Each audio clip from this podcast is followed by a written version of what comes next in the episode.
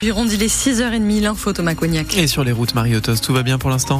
Écoutez, tout va bien pour l'instant. Bonne nouvelle aussi pour les TER de Nouvelle-Aquitaine. Le niveau d'eau a suffisamment baissé pour autoriser la fin des limitations de vitesse entre Mérignac et Talence. Donc normalement, tout va reprendre sans restriction entre Le Verdon, Bordeaux, Pessac, Mâcon. Donc tout va bien sur les lignes et sur les routes aussi. Pas de difficulté à vous signaler pour le moment.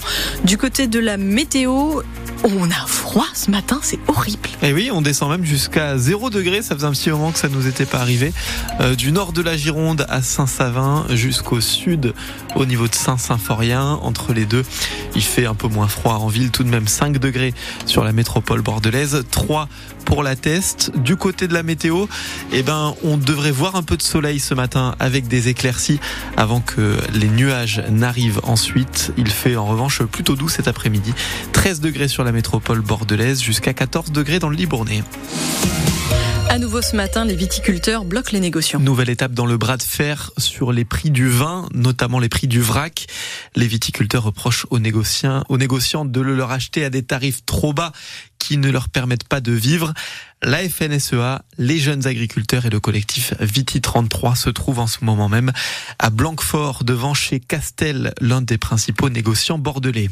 Des viticulteurs, on passe ce matin aux ostréiculteurs qui, eux, au-delà de vendre à bon prix, veulent déjà vendre tout court, deux mois après l'interdiction de vente des huîtres, qui aura duré trois semaines, du 27 décembre au 19 janvier, parce qu'elles étaient contaminées au norovirus et qu'elles donnaient la gastro aux consommateurs, eh bien les ostréiculteurs du bassin d'Arcachon se sont rassemblés hier à Audange avec un mot d'ordre Retrouvons-nous, c'est le slogan de leur campagne de communication, des retrouvailles avec les touristes, notamment hier sur le marché Arnaud Carré. Olivier est venu du Pas-de-Calais pour les vacances, sans a priori et sans retenue. J'ai aucun problème avec ça. Euh, après, je vais en manger.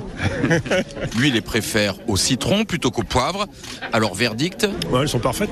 C'est très bon. Autour des stands des touristes, mais aussi pas mal d'eau danger, comme Florence. Vivre sans les huîtres, c'est pas possible. Parce qu'on adore ça. Manger des huîtres pour le plaisir, mais aussi, comme Christian, pour aider une filière qui, entre problèmes sanitaires et inflation, traverse un hiver pourri. Avec les intempéries, avec les bactéries, avec. Euh, c'est vrai qu'ils ont, comme on dit, ils ont un peu morflé, oui. Il faut être solidaire, c'est sûr. Car depuis le 19 janvier, les huîtres du bassin se vendent mal, très mal même. Jules Bergès, l'un des trois ostréiculteurs installés à Audange. Après euh, deux mois sans trop vendre, c'est important que les gens euh, reviennent pour manger les huîtres. On n'a pas vendu des huîtres en sachant qu'elles rendaient malades. On l'a su après coup. Renouer le lien, retrouver la confiance des consommateurs. Hier, les 90 douzaines d'huîtres sont parties en une demi-heure. Reportage à Audange d'Arnaud Carré de France Bleu Gironde. Les pompiers ont dû utiliser un camion qui sert d'habitude au feu de forêt pour aller chercher hier un habitant des Bio près de Libourne. L'homme de 25 ans était piégé par la crue. Sa maison complètement isolée dans ce village au bord de la rivière de Lille. Ce cours d'eau est monté cette nuit à 3 mètres 11 au niveau d'Abzac. C'est plus que d'habitude, mais c'est 80 cm de moins que lors de la la crue importante à la mi-décembre. L'île et la Drone, deux cours d'eau toujours placés en vigilance orange ce matin. France Bleu Gironde, il est 6h33. L'homme qui a agressé son ex la semaine dernière va bien rester en prison. Oui, ce Girondin de 40 ans était en semi-liberté quand il a commis cette agression. Il avait pourtant un bracelet anti-rapprochement. Il faut dire que ce n'était pas la première fois qu'il avait affaire à la justice, Laetitia Eveline où il compte 30 mentions à son casier judiciaire pour des vols, des dégradations, des agressions. Il était d'ailleurs incarcéré depuis janvier dernier, déjà pour violation d'interdiction de paraître au domicile conjugal. Il a même été condamné cet été à un an de prison pour des menaces de mort et des appels malveillants, toujours sur son ex-compagne, passée alors même qu'il était en détention.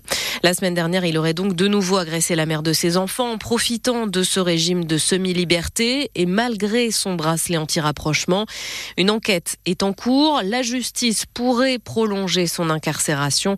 Pour l'instant, sa date de fin de peine est fixée au 3 octobre prochain. Laetitia Evelyne de France Bleu Gironde. Les enquêteurs ont longtemps privilégié la piste criminelle, mais n'ont pas trouvé de suspect solide. Alors le parquet vient de demander un non-lieu dans l'enquête sur l'incendie de Landiras au mois de juillet 2022. C'est ce que nous dit ce matin le journal Sud-Ouest. Le juge d'instruction doit encore prononcer ce non-lieu. Les feux de Landiras 1 et 2 avaient ravagé plus de 20 000 hectares. Toujours en Sud-Gironde à Socats, le permis de construire, ça y est, est bien déposé pour le projet Oriseo qui porte désormais sur 800 hectares de panneaux solaires et non plus 1000 mais il reste quand même le plus gros projet de ferme photovoltaïque de France. Le promoteur avait jusqu'au 10 mars pour déposer ce dossier parce qu'ensuite, ce genre de grande ferme photovoltaïque dans la forêt sera interdite.